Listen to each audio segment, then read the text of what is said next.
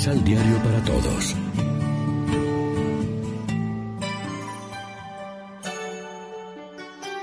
Primera lectura. Castigaste a nuestros adversarios y a tus elegidos nos cubriste de gloria. Del libro de la sabiduría.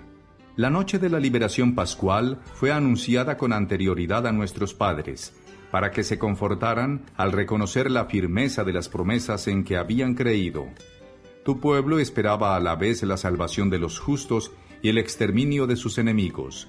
En efecto, con aquello mismo con que castigaste a nuestros adversarios, nos cubriste de gloria a tus elegidos. Por eso, los piadosos, hijos de un pueblo justo, celebraron la Pascua en sus casas, y de común acuerdo se impusieron esta ley sagrada, de que todos los santos participaran por igual de los bienes y de los peligros, y ya desde entonces cantaron los himnos de nuestros padres. Palabra de Dios. Te alabamos, Señor. Salmo responsorial del Salmo 32. Dichoso el pueblo escogido por Dios. Que los justos aclamen al Señor, es propio de los justos alabarlo. Feliz la nación cuyo Dios es el Señor, dichoso el pueblo que eligió por suyo. Dichoso el pueblo escogido por Dios. Cuida el Señor de aquellos que lo temen y en su bondad confían, los salva de la muerte y en épocas de hambre les da vida. Dichoso el pueblo escogido por Dios. En el Señor está nuestra esperanza, pues Él es nuestra ayuda y nuestro amparo. Muéstrate bondadoso con nosotros, puesto que en ti, Señor, hemos confiado. Dichoso el pueblo escogido por Dios. Segunda lectura. Esperaban la ciudad de sólidos cimientos, cuyo arquitecto y constructor es Dios. De la carta a los Hebreos. Hermanos, la fe es la forma de poseer, ya desde ahora, lo que se espera y de conocer las realidades que no se ven por ella fueron alabados nuestros mayores. Por su fe, Abraham, obediente al llamado de Dios y sin saber a dónde iba, partió hacia la tierra que habría de recibir como herencia. Por la fe, vivió como extranjero en la tierra prometida, en tiendas de campaña como Isaac y Jacob, coherederos de la misma promesa después de él, porque ellos esperaban la ciudad de sólidos cimientos, cuyo arquitecto y constructor es Dios. Por su fe, Sara, aun siendo estéril y a pesar de su avanzada edad, pudo concebir un hijo, porque creyó que Dios habría de ser fiel a la promesa. Y así, de un solo hombre ya anciano, nació una descendencia numerosa como las estrellas del cielo e incontable como el mar. Todos ellos murieron firmes en la fe, no alcanzaron los bienes prometidos, pero los vieron y los saludaron con gozo desde lejos, ellos reconocieron que eran extraños y peregrinos en la tierra. Quienes hablan así dan a entender claramente que van en busca de una patria, pues si hubieran añorado la patria de donde habían salido, habrían estado a tiempo de volver a ella todavía. Pero ellos ansiaban una patria mejor, la del cielo. Por eso Dios no se avergüenza de ser llamado su Dios, pues se les tenía preparada una ciudad. Por su fe, Abraham, cuando Dios le puso una prueba, se dispuso a sacrificar a Isaac, su hijo único, garantía de la promesa, porque Dios le había dicho, de Isaac nacerá la descendencia que ha de llevar tu nombre. Abraham pensaba, en efecto, que Dios tiene poder hasta para resucitar a los muertos, por eso le fue devuelto Isaac, que se convirtió así en un símbolo profético. Palabra de Dios. Te alabamos, Señor.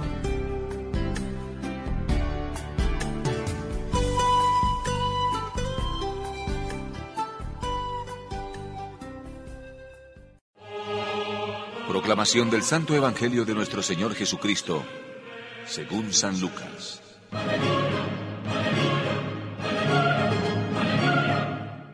No temas, pequeño rebaño, porque al Padre de ustedes le agradó darles el reino.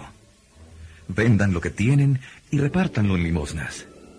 Háganse bolsas que no se gasten y júntense riquezas celestiales que no se acaban, donde el ladrón no puede llegar ni la porilla destruir porque donde está tu tesoro, ahí también estará tu corazón. Tengan puesta la ropa de trabajo y que sus lámparas estén encendidas. Estén como hombres que esperan a su patrón. Él tiene que regresar de las bodas y le abrirán apenas llegue y golpea a la puerta. Felices los sirvientes a los cuales el patrón encuentre velando cuando llegue. Yo les digo que él mismo se pondrá el delantal, los hará sentarse a su mesa y los servirá uno por uno. Felices si los encuentra así, aunque se presente a la medianoche o de madrugada. Sépanlo bien. Si el dueño de casa supiera a qué hora va a venir el ladrón, ¿estaría preparado para no permitirle entrar en su casa? Ustedes también estén preparados, porque en el momento menos pensado vendrá el Hijo del Hombre. Pedro dijo entonces, Este ejemplo, ¿lo dijiste para nosotros nomás o para todos? El Señor contestó, ¿Cuál es entonces el mayordomo fiel e inteligente que el patrón pondrá al frente de sus sirvientes para repartirles a su debido tiempo la ración de trigo? Feliz ese servidor al que su patrón, cuando llegue, encuentre tan bien ocupado. Yo les declaro que lo pondrá al frente de todo lo que tiene. Pero si ese servidor se pone a pensar, mi patrón demora en llegar, y empieza a golpear sirvientes y sirvientas, a comer, a beber y a emborracharse, vendrá su patrón el día que no lo espera y a la hora menos pensada.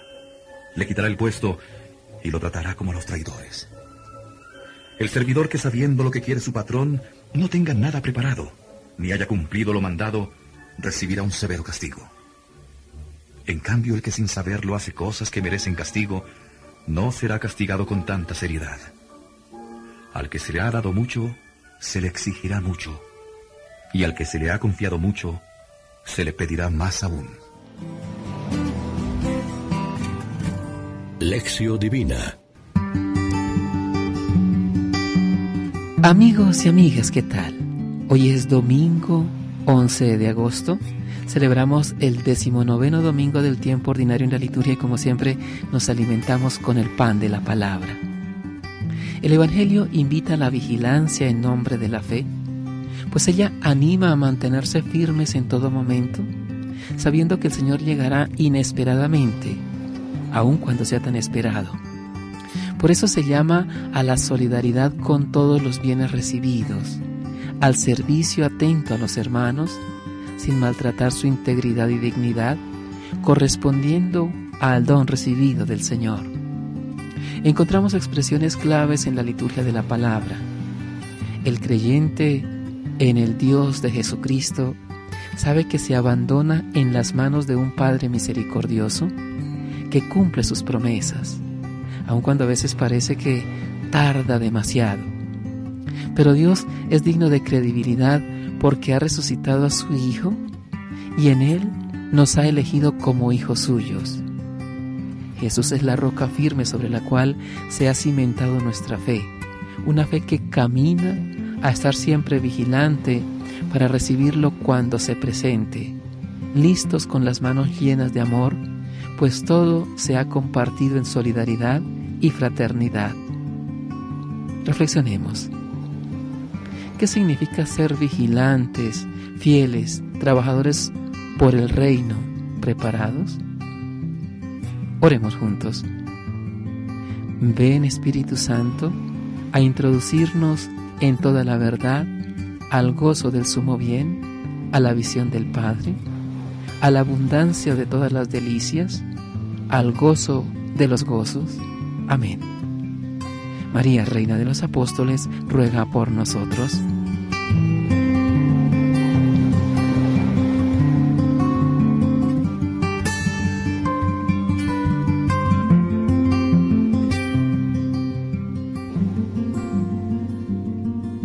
Complementa los ocho pasos de la Alexio Divina adquiriendo el emisal Pan de la Palabra en Librería San Pablo o distribuidores.